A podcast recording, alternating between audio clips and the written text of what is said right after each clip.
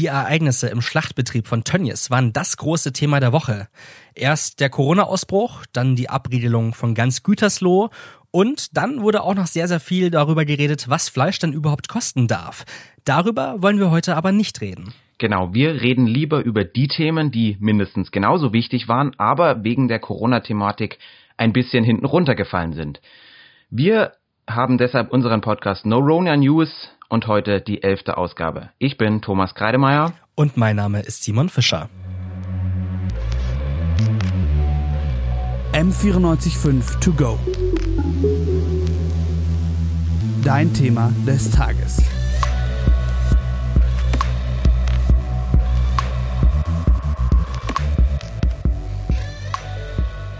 Die Nachrichtenwelt ist voll von Kriegen. Da herrscht wirklich kein Mangel, aber komischerweise sind es immer dieselben Kriege, die thematisiert werden. Syrien vor allem und Afghanistan. Das liegt hauptsächlich daran, dass aus diesen Ländern viele Flüchtlinge in Deutschland Asyl beantragen und das Thema damit auf den Tisch bringen. Jemenitische Flüchtlinge sind dagegen deutlich seltener, deshalb kommt die Krise im Jemen oft zu kurz. Wir wollen das ändern und sprechen heute mit Wafa al-Saidi. Sie lebt mit ihrer Familie im Jemen in der Hauptstadt Sanaa und ist dort als Ärztin und Koordinatorin für die Organisation Ärzte der Welt tätig. Außerdem Wirecard, ein großes DAX-Finanzunternehmen in Aschheim im Landkreis München, steht vor dem Aus. Der Grund, es ist plötzlich ein großer Haufen Geld einfach so verschwunden.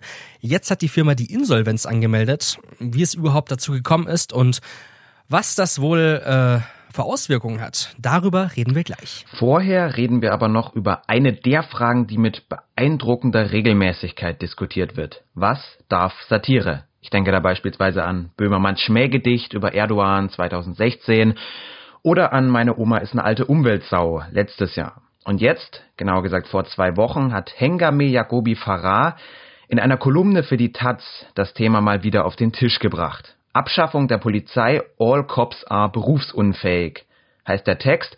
Und der testet die Grenzen des guten Geschmacks wirklich ziemlich aus. Postwendend haben zwei Polizeigewerkschaften dagegen geklagt. Und auch der Bundesinnenminister Horst Seehofer war wenig begeistert, um es mal vorsichtig auszudrücken. Aber der Reihe nach. Erstmal jetzt ein paar Infos über Hengame Yagobi Farah, den Autor bzw. die Autorin bzw. eigentlich nichts von beiden, denn Hengame bezeichnet sich selbst als nicht binär, also weder männlich noch weiblich.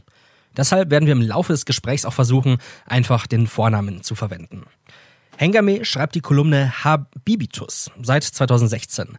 Habibitus ist ein Wortspiel aus Habibi, das kommt aus dem Arabischen und heißt so viel wie Liebling, und Habitus beschreibt das Verhalten einer Person nach außen hin. Die Kolumne erscheint alle drei Wochen in der Tageszeitung, besser bekannt in ihrer Kurzform der Taz. Und Hengame ist für provozierende und polarisierende Texte bekannt. Also der aktuelle Streit ist dann nicht der erste, muss man sagen, allerdings schon bis jetzt der heftigste.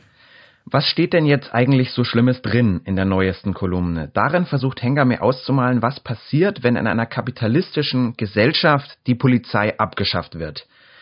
Vor allem geht es darum, für welchen Beruf die Cops, Anführungsstriche oben, denn ansonsten überhaupt geeignet wären. Spoiler, keinen, weil so wörtlich der Anteil an autoritären Persönlichkeiten und solchen mit Fascho-Mindset in dieser Berufsgruppe überdurchschnittlich hoch sei. Der Artikel ist satirisch, das wird äh, dadurch relativ klar, dass Hengame Polizisten krass verallgemeinert und ihnen kollektiv Rassismus und Faschismus vorwirft. Aber am Ende, am Ende wird die Kolumne schon sehr beleidigend und klingt heftig nach Hassrede. Da schreibt Hengame, dass die einzige Zukunftsperspektive für die Cops eine Mülldeponie sei, weil sie dort, so wörtlich, wirklich nur von Abfall umgeben sind und unter ihresgleichen fühlen sie sich bestimmt auch selber am wohlsten. Ja, und das war dann auch für viele Leser und Leserinnen dann doch too much, vor allem für zwei Polizeigewerkschaften, denn die haben direkt Anzeige erstattet und zwar ähm, deshalb, sie sehen die, äh, sie sehen den Artikel als Volksverhetzung. Das ist in Deutschland auf jeden Fall ein Straftatbestand, steht auch so im Paragraph 130 im Strafgesetzbuch und da kann unter Umständen sogar bis zu fünf Jahren Gefängnis kommen. Konkret äh, steht da drin im Strafgesetzbuch, dass man nicht gegen einen Teil der Bevölkerung zum Hass aufsticheln darf, nur weil dieser Teil zu einer bestimmten Gruppe gehört. Wenn also den Inhalt der Kolumne, wenn man den Inhalt zu 100 Prozent ernst nimmt, dann ist das tatsächlich nicht ganz so abwegig. Denn Hengame wirft ja tatsächlich im Text alle Polizisten in einen Topf und macht sie schon relativ heftig runter. Äh, Stichwort Mülldeponie. Aber Richtig viral ging die Geschichte erst, als sich Bundesinnenminister Horst Seehofer noch mit eingemischt hat. Und zwar hat auch er angekündigt, dass er Strafanzeige erstatten will gegen Hengame in seiner Funktion als Innenminister, quasi als Rechtshüter Deutschlands. Er sagt sinngemäß, brutale Worte führen zu äh, brutalen Taten und äh, dementsprechend sei Hengame zum Beispiel an den Randalen in Stuttgart mitschuld. Auch in der Taz selber ist man sich über die Kolumne nicht so ganz einig. Die einen sagen, Menschenfeindlichkeit ist nie in Ordnung. Die anderen sagen, wer selbst schlimme Erfahrungen machen musste mit Diskriminierung, so wie Hengame, der darf ruhig mal eine radikalere Meinung haben. Auf Twitter haben sich auch dieselben zwei Fronten langsam aufgebaut. Hashtag Tatzgate, wenn ihr mal in die Diskussion ein bisschen reinhören wollt. Aber was sind denn jetzt eigentlich so die entscheidenden Argumente von den beiden Seiten?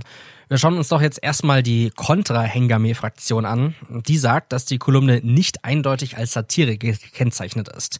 Das hat dann schon mal für einige Irritationen auf jeden Fall gesorgt, wobei man aber auch eigentlich sagen muss, eine Kolumne ist ja auch nie ein trockener, absolut neutraler Nachrichtentext. Da ist ja immer so ein bisschen Wertung oder immer so ein bisschen eigene Meinung zumindest dabei. Ich hatte zum Beispiel auch Leute im Bekanntenkreis, denen das aber nicht ganz so klar war, weil Hengame ja tatsächlich auch als Privatperson radikale Positionen vertritt, in ganz vielen Punkten. Also das ist so ein bisschen nach dem Motto, klar, klingt wie Satire, aber ich glaube, die meint das jetzt wirklich ernst. Außerdem gibt's ja dann auch noch den Vorwurf, dass das einfach nur so ein bisschen eine Art Clickbaiting ist, also dass die provokante Art vor allem viele Leser anlocken soll und auf die Taz-Seite schicken soll. Ja, und äh, das muss man sagen, ist Hengame definitiv gelungen, äh, viele Leser zu akquirieren.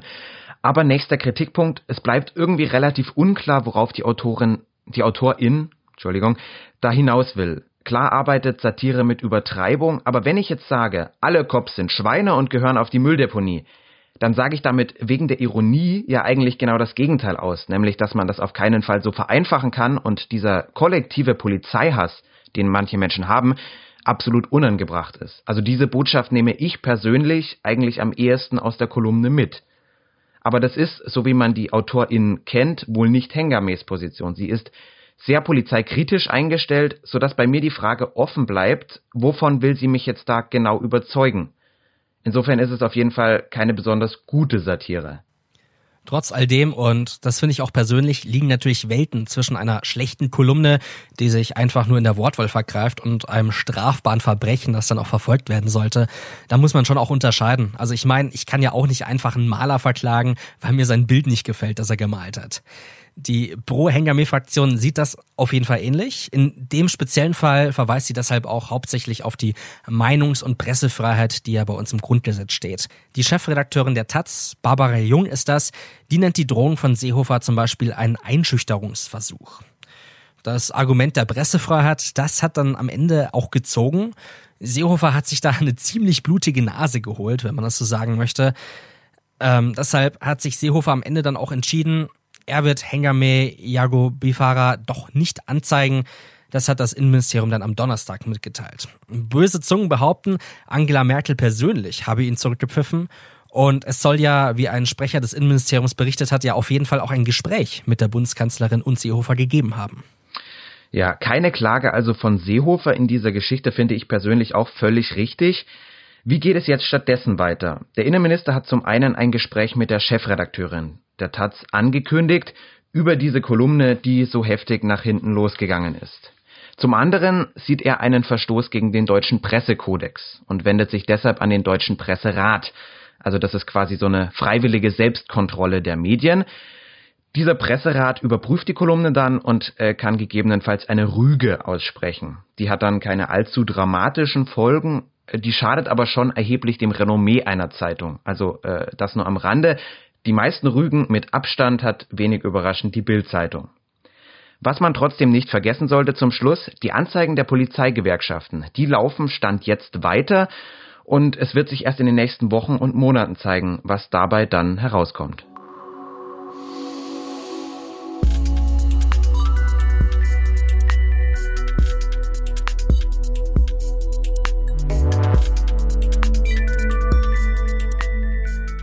Ich war am Samstag einkaufen und habe dann gemerkt, dass meine Kreditkarte gesperrt ist. Normalerweise zahle ich mal ganz bequem übers Handy, habe da so eine virtuelle Kreditkarte drin und die hat leider nicht mehr funktioniert. Es liegt aber nicht daran, dass ich einfach pleite gegangen bin oder sowas, sondern es liegt am Zahlungsdienstleister. Und zwar konkret an Wirecard. Das ist ein Zahlungsdienstleister aus Aschheim und der steckt momentan in einer ganz schön schwierigen Situation, denn am Donnerstag musste Wirecard Insolvenz anmelden. Der Grund ist, 1,9 Milliarden Euro sind einfach so verschwunden und wie es dazu gekommen ist, das erklären wir euch jetzt gleich. Vielleicht sollten wir erstmal klären, was die Firma Wirecard eigentlich macht. Wirecard wickelt bargeldloses Bezahlen für Händler und Internetseiten ab. Also normalerweise müsste ein Online-Händler quasi für bargeldloses Zahlen mit jedem einzelnen Anbieter einen Vertrag abschließen für jedes einzelne Land ist natürlich ein bürokratischer Albtraum. Wirecard vereinfacht das und bekommt dann am Ende eine klitzekleine Provision, also wirklich kleine Beiträge, die sich dann aber häufen. Also für ein paar Kopfhörer, dass du dir bestellst, ein paar Cent. Viele kennen Wirecard nicht, weil sie hauptsächlich hinter den Kulissen wirken im Zahlungsverkehr. Das machen sie schon seit 1999 und zwar mit großem Erfolg. Sie profitieren enorm vom Onlinehandel, der zunimmt. Und 2018 gab es dann die Sensation, das Unternehmen steigt in den DAX auf, zu den 30 wertvollsten deutschen Börsenunternehmen. Jahrelang ging es also immer nur bergauf. Bis jetzt, Wirecard hat jetzt wirklich den größten Bilanzskandal, den es in Deutschland jemals gab, verursacht. Sie waren eigentlich ein relativ großer Hoffnungsträger. Jetzt sind sie der erste Konzern, der als DAX-Unternehmen, wenn sie, also als sie im DAX waren, insolvent geworden ist. Und für Deutschland hat das auch eine, ein ziemlich schlechtes Image jetzt eigentlich, weil nach Volkswagen und Bayer gibt es jetzt eine erneute große Enttäuschung aus Deutschland. Was genau ist jetzt aber eigentlich passiert, dass der Konzern eben da steht, wo er steht? Wir wollen uns das Ganze in Ruhe nochmal von Anfang an anschauen und beginnen mit der Geschichte am Donnerstag vor über einer Woche, dem 18. Juni. Ursprünglich wollte Wirecard da seine Jahresbilanz veröffentlichen, nachdem sie die schon mal nach hinten verschoben hatte. Aber da gab es ein klitzekleines Problem. Die Wirtschaftsprüfer von Ernst Young, die melden, hups, es fehlen 1,9 Milliarden Euro. Wo sind die hin? Und man muss anmerken, 1,9 Milliarden Euro, das ist schon ein Viertel von der gesamten Bilanzsumme von Wirecard. Ja, also wirklich ein Riesenbetrag. Kurz zur Erklärung, Wirtschaftsprüfer, diese, Wirtschaftsprüfer, die sind für die Bilanz zwingend notwendig. Sie müssen quasi ein Testat ausstellen, ein sogenanntes Testat. Das ist die Bestätigung, dass der Jahresabschluss korrekt ist und die Buchführung allen gesetzlichen Vorschriften entspricht. Das Geld, die knapp zwei Milliarden Euro, so glaubt man zu dem Zeitpunkt, liegen irgendwo auf einem Konto in den Philippinen rum.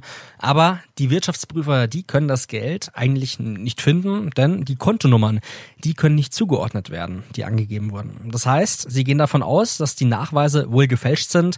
Philippinische Banken, die haben das dann später auch bestätigt. Die Bilanz kann also deshalb nicht veröffentlicht werden und der Aktienkurs stürzt in der Folge ab, weil natürlich jeder schaut, dass er sein Geld noch retten kann. Und was macht Wirecard? Sie suspendieren erstmal ihren Vorstand Jan Marsalek. Der ist für Asien, äh, für das Tagesgeschäft zuständig, aber zu dem kommen wir später gleich nochmal. Wie geht das Ganze jetzt in den nächsten Tagen so weiter? Ohne Jahresbilanz gibt es auch erstmal keine wichtigen Kredite mehr, die Wirecard allerdings bräuchte. Die Banken wollen sie nicht mehr für sie ausstellen. Der Vorstand Jan Masalek, der wird gefeuert und Wirecard gibt am Ende dann zu, die 1,9 Milliarden Euro, die gibt es wohl nicht. Sogar die Zentralbank in Manila hat gesagt, dass das Geld nicht auf den Philippinen ist. Markus Braun, der CEO von Wirecard, also der Wirecard-Chef, der wird festgenommen, kommt kurz darauf aber wieder auf eine hohe Millionenkaution frei. Masalek wird weiterhin gesucht. Der ist leider wie vom Erdboden verschluckt. Mittlerweile glauben die philippinischen Behörden auch, dass er wahrscheinlich irgendwo in China abgetaucht ist. So sicher weiß man es allerdings nicht. Die Süddeutsche Zeitung, die hat behauptet, dass er sich diese Woche irgendwann stellen will, aber auch das ist keine gesicherte Information. Am Ende steht nun also dieser Insolvenzantrag. Das heißt, der Konzern, der ist einfach vollkommen überschuldet, weil sie eben auch ihre wichtigen Kredite nicht mehr bekommen haben. Es droht dadurch die Zahlungsunfähigkeit. Das heißt, das große Geld scheint futsch zu sein. Womit wir jetzt aber zu der großen und entscheidenden Frage kommen. Was zum Teufel ist mit der Kohle passiert? 1,9 Milliarden, die vergisst man ja eher selten mal eben im Bus oder in der Hosentasche beim Wäschewaschen. Vermutlich, und das ist nicht gesichert, ist es so passiert. Das Unternehmen hat wahrscheinlich Geschäfte mit Drittfirmen angegeben, die es nie gegeben hat. Also diese Drittfirmen, die sollen angeblich für Wirecard Zahlungen im Mittleren Osten oder in Asien abwickeln. Aber wie gesagt, die existieren nur in der Bilanz und nicht in echt. Warum jetzt dieser Aufwand? Dazu gibt's zwei Theorien.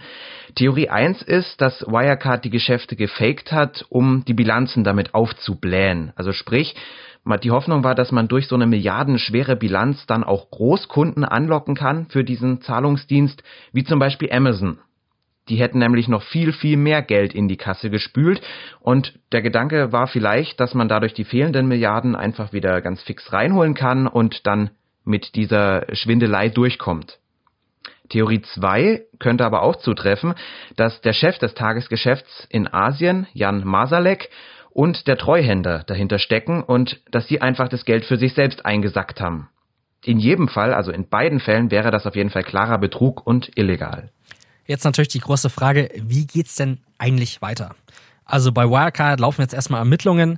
Die EU-Kommission hat auch die Europäische Wertpapier- und Marktaufsichtbehörde eingeschaltet, die da jetzt eben ein bisschen ermitteln sollen. Und so hoffen sie, dass mögliche Versäumnisse der Aufsichtsbehörden mal so ein bisschen genauer unter der Lupe, unter die Lupe genommen werden können. Auch Bundesfinanzminister Olaf Scholz, der hat auf jeden Fall eine Reform der Finanzaufsicht angekündigt in Deutschland. Die Aktie von Wirecard, die ist wirklich komplett am Ende. In wenigen Tagen ist sie über 90 Prozent eingebrochen. Das heißt, Anfang stand sie, ähm, am Anfang des Skandals stand sie noch bei knapp über 100 Euro. Und jetzt ist sie nur noch ungefähr 1,40 Euro wert beim letzten Börsenschluss. Das heißt, da kriegt man noch eine schöne Kugel Eis und vielleicht sogar noch eine Kirsche drauf. Mehr allerdings nicht. Die Firmenleitung, die muss jetzt vermutlich mit strafrechtlichen Konsequenzen rechnen. Und so ein Insolvenzverfahren, das kann jetzt auch erstmal jahrelang dauern. Ähm, Experten rechnen damit, dass es sogar zehn Jahre werden können. Ernst Young, die Finanzprüfer, die werden sich jetzt die Zahlen von 2019 noch einmal ganz genau ansehen. Und es kann sogar sein, ähm, dass auch in den Jahren davor schon mal was nicht korrekt angelaufen, abgelaufen ist. Denn wer 2019 vielleicht die Bilanzgebrü äh, die Bilanz ein bisschen für sein eigenes Interesse korrigiert hat, da liegt natürlich die Vermutung nahe, dass auch in den Jahren davor vielleicht schon mal so ein bisschen was dran gedreht wurde. Und kleiner Funfact am Rande, im DAX, da wird Wirecard auf jeden Fall als sogenannter DAX-Zombie erstmal noch so ein bisschen bleiben und herumgeistern. Denn erst im September wird an der deutschen Börse dann wieder neu gemischt. Und heißt, erst dann werden die Börsenindizes neu überprüft und Wirecard wird dann aller Voraussicht nach aus dem DAX fliegen.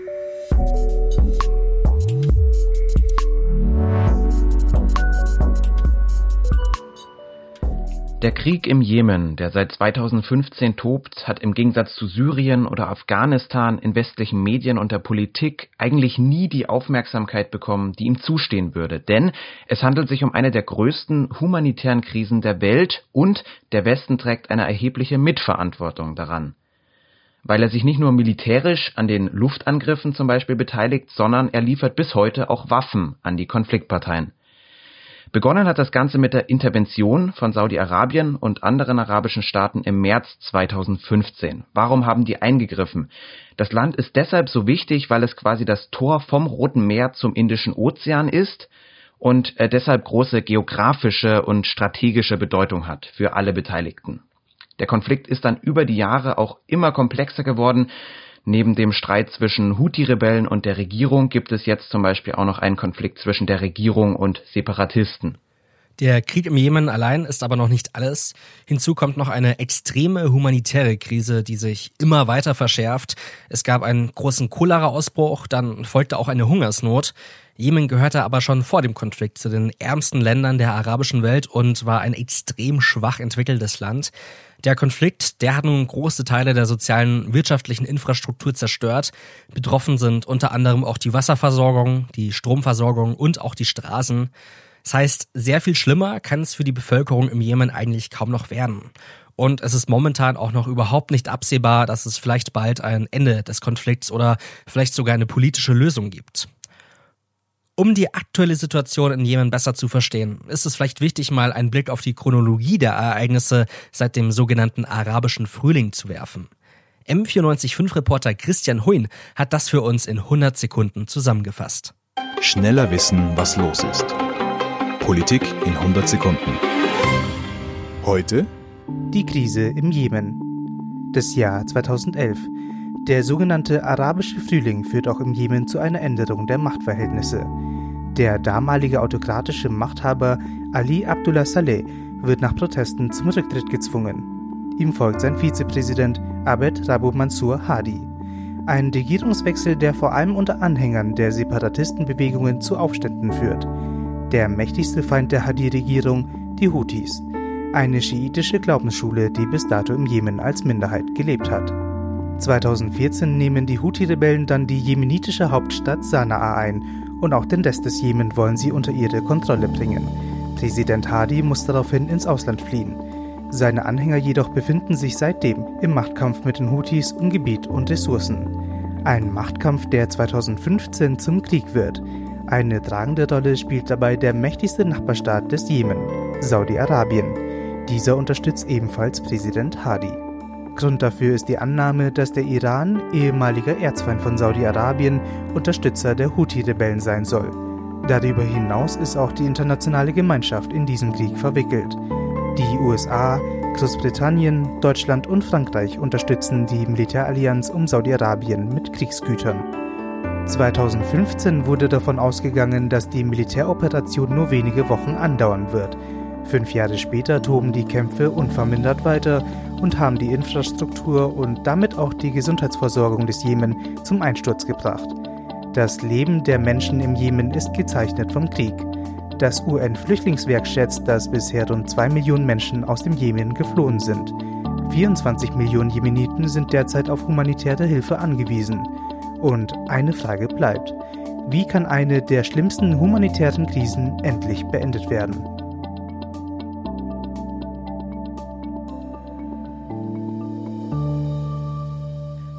Uns zugeschaltet ist jetzt Wafa al-Saidi, die im Jemen für Ärzte der Welt arbeitet. Hello Wafa, thank you that you found the time for us.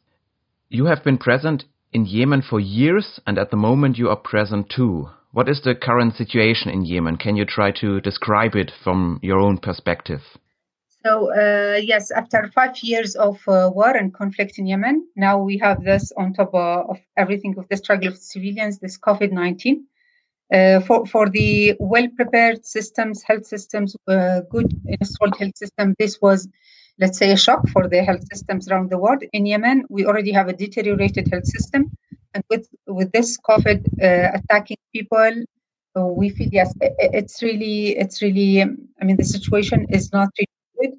People, some of them, they lose some jobs because we are not under lockdown but still there are jobs that people they don't go anymore uh, so much to the restaurants and many people they have lost their jobs. So on top of the deteriorated health system and economic system this loss of job and the impact of covid on on already uh, uh, suffering systems and civilians is really high. And what is the uh, actual situation of the war? So uh, I will be honest with you, at the beginning of this COVID, we were thinking like the normal civilians. We were thinking, okay, maybe it's the opportunity to stop the war. Like everything stopped around the world. All the normal daily life activities were paralyzed. And we said, hey, finally, this war will stop. Like COVID or not, we are happy to see this war uh, at least suspended, ceasefire, all these things. But unfortunately, there are. Uh, the fronts are still active and we have some escalations in the last days and we hope we still hope that the decision makers, the parties of conflict, will make it toward the peace agreement. But we have seen more fragmentation in the south between the warring parties, parties as well. So unfortunately, everything stops uh, except the war in Yemen. Why are they still fighting in Yemen after eight years now? And, and what are they actually fighting for? So uh, the actual conflict, I mean, the um, the holistic like uh, conflict started in 2015 it's five uh, five years since international parties as well uh, interfered the saudi led coalition. And mainly because there are parties in the north they wanted to control the country and in the south they they, they are called the legitimate government of yemen. So it's a, it's a conflict over power in yemen. And uh, what does the international community say to this conflict so, to be honest, there are um, a lot of hypocrisy around Yemen. For example, the international there are a lot of uh, big international players who are supporting Yemen in, in, I mean, in humanitarian aid, all these things. But on the same time, they are supporting one or another party of the conflict. They are fueling the war. We have seen like uh, some international players. They are selling weapons to the uh, countries like involved in the conflict in Yemen, they, and they know that those weapons are used in Yemen, but they still sell weapons to to uh, parties of conflict, national, international and on the other hand, they're supporting the peace agreement and they, they're calling to stop the war. So for us as civilians inside Yemen, we don't think there is a serious stand for international community to stop this war. Well, Germany exports very much weapons too and makes very much money with it. Uh, the German government stopped the exports for Saudi Arabia very late in 2018. So can we say that in Yemen people are killed with German tanks, German guns, and German weapons too?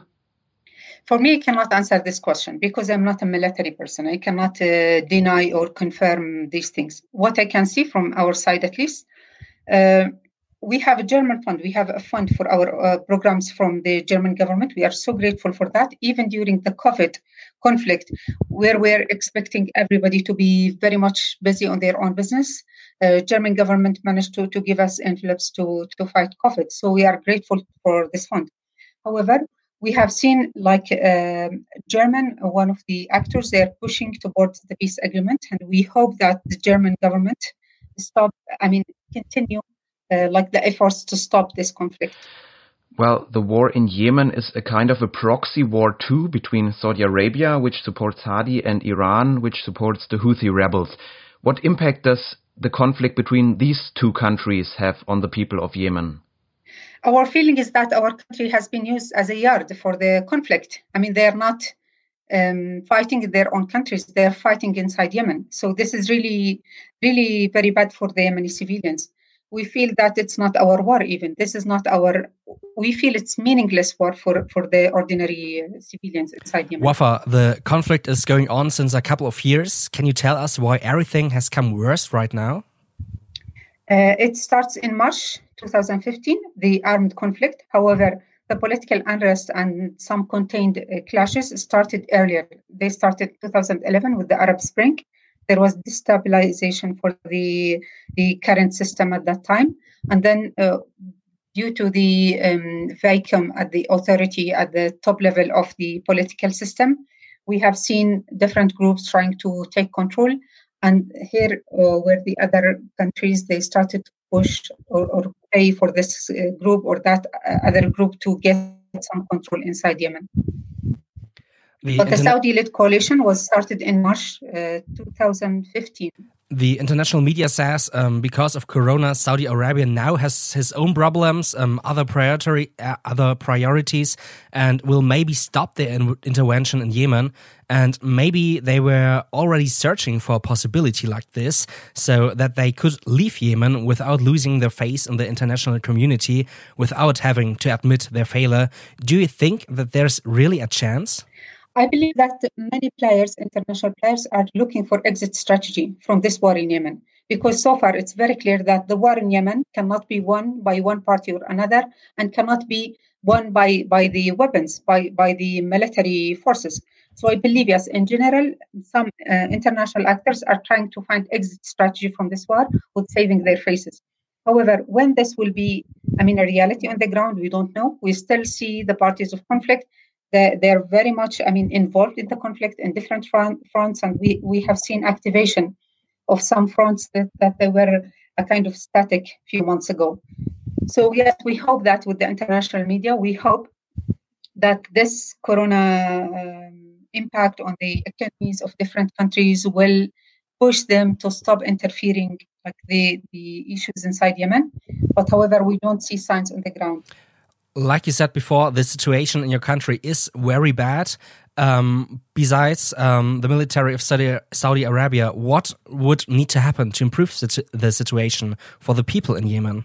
So, thank you very much for this question. We have been advocating as humanitarian workers to provide all the means to continue the humanitarian operations, like the fund, uh, to continue uh, being able to save lives inside Yemen. However, to be honest, the first step is to stop the war.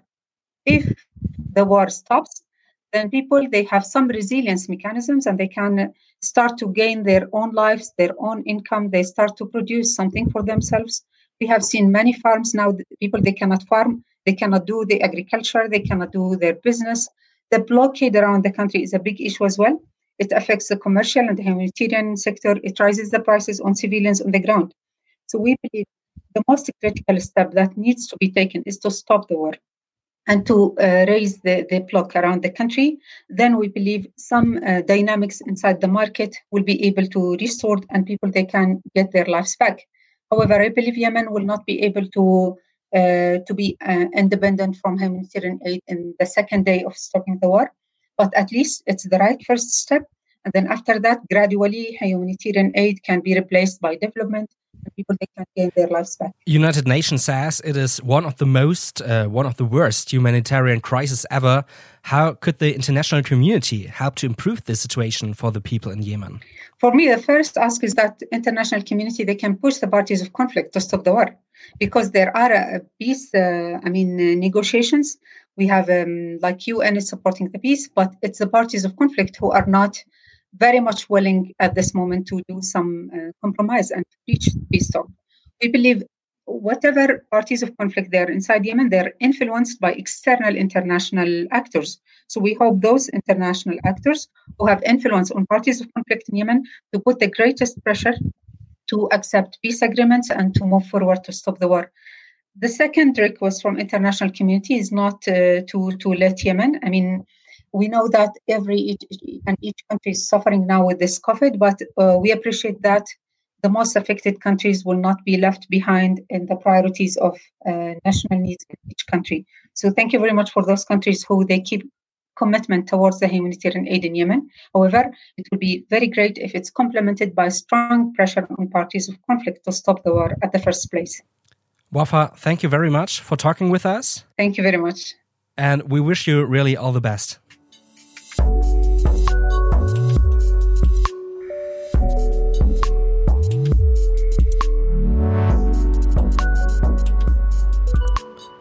Während dem Interview habe ich immer wieder mal gemerkt oder auch im Vorgespräch hat Swaffa schon sehr, sehr deutlich angesprochen, dass sie auf jeden Fall sehr, sehr froh war, dass wir überhaupt mit ihr reden. Es hat mich relativ krass beeindruckt, dass einfach das Empfinden da ist aus dem Jemen, dass es sehr, sehr wichtig ist, dass das Thema hochgehalten wird, dass es in den westlichen Medien auch behandelt wird. Und sie hat wirklich sehr, sehr oft auch zu uns gesagt, dass sie sehr, sehr froh darüber ist, dass sie die Chance hat, mit uns zu reden. Ja, um es jetzt nochmal kurz zusammenzufassen, äh, die Basic Facts von der militärischen Seite. Also seit 2015 ist der Krieg am heftigsten, äh, seit andere Länder sich mit eingemischt haben. Es kämpft nämlich äh, Saudi-Arabien zusammen mit der Regierung von Hadi gegen die Houthi-Rebellen zusammen mit dem Iran. Also auch so ein Stück weit Sunniten gegen Schiiten, also hat auch eine religiöse Dimension. Saudi-Arabien hat vermutlich gedacht, dass sie diese Rebellen schnell zurückschlagen können, aber das hat nicht geklappt und jetzt können sie irgendwie aus der Nummer nicht mehr raus, ohne dass sie ihr Gesicht verlieren. Also es erinnert mich so ein bisschen an die USA und den Vietnamkrieg. Also man hat schon irgendwie gemerkt, der Krieg war eine schlechte Idee, aber er kommt nicht mehr raus. Und jetzt könnte tatsächlich Corona, so schrecklich es ist auf der ganzen Welt, eventuell eine gute Ausrede sein, sage ich mal, eine Exit-Strategie, wie die Länder sich äh, zurückziehen können aus dem Jemen und vielleicht irgendwann wieder Frieden einkehrt, hoffentlich. Bisher ist es auf jeden Fall im Jemen immer noch keine normale Situation. Die Hoffnung, dass der Virus eben eine Veränderung bringt, war sehr, sehr groß. Stand jetzt ist es allerdings noch nicht besser geworden. Der Krieg geht nämlich immer noch weiter. Allerdings hat sich Waffa sehr, sehr gefreut, auch dass Deutschland weiterhin Unterstützung schickt, auch finanzielle Unterstützung schickt, dass es Menschen gibt, die an sie denken und das Problem momentan ist eigentlich immer noch, dass die Menschen in der Zivilbevölkerung immer noch nicht wirklich ein Alltagsleben haben, dass sie ihren Job noch nicht machen können. Und Waffa meinte, erst wenn das eben besser wird, dass Leute wieder in den Alltag finden, dass sie ihre Jobs wieder machen können und dadurch die Wirtschaft auch wieder einen kleinen Aufschwung gewinnt, dann kann sich die Situation im Jemen wirklich bessern.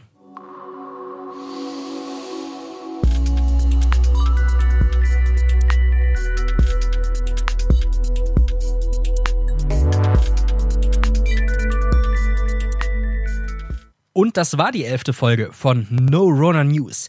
Wir bedanken uns bei allen, die an diesem Podcast mitgewirkt haben. Das waren aus der Redaktion Dorothea Wolf, Christian Huyn und Bruni Waldmann. Leitung hatten wie immer Johanna Hager und Laura Wiedemann. Produktion Jonas Bayer, Moritz Batscheider und Maria Langlechner. Und moderiert haben heute für euch das Ganze mein Kollege Simon Fischer und ich, Thomas Kreidemeier. Jetzt haben wir noch etwas Trauriges zu verkünden. Und zwar, das war die aller, allerletzte Folge von No Runner News. An der Stelle möchten wir uns mal bei allen bedanken, die immer eingeschaltet haben und die uns gehört haben und Feedback gegeben haben. Aber wir lassen euch natürlich nicht alleine mit der Komplexität der Nachrichtenwelt. Ab nächster Woche wird es ein neues, eigenständiges Format geben, das Fußnoten heißen wird. Wir sagen Servus und was euch da erwartet, da haben wir jetzt schon mal einen kleinen Vorgeschmack. Bundestag spricht über Transgender. Die Brexit-Verhandlungen gehen in die 47. Runde. Eine Push-Meldung jagt die nächste. Die Zahl der Corona-Infizierten weltweit. Der Jemen leidet unter der schlimmsten humanitären Krise. Schlagzeilen begleiten uns immer und überall. Der Papst besucht seinen Bruder. Im Flüchtlingscamp Moria spitzt sich die Lage. Trump-Tweet sorgt für Empörung. Wir legen den Fokus auf das, was diese Woche zu kurz gekommen ist, beleuchten Hintergründe und suchen andere Perspektiven im Interview. Fußnoten. Fußnoten. Der politische Nachrichtenpodcast von M945. Wir rücken in den Vordergrund, was sonst untergeht. Ab 6. Juli bei Spotify, Apple Podcasts, Deezer und anderen gängigen Podcast-Anbietern.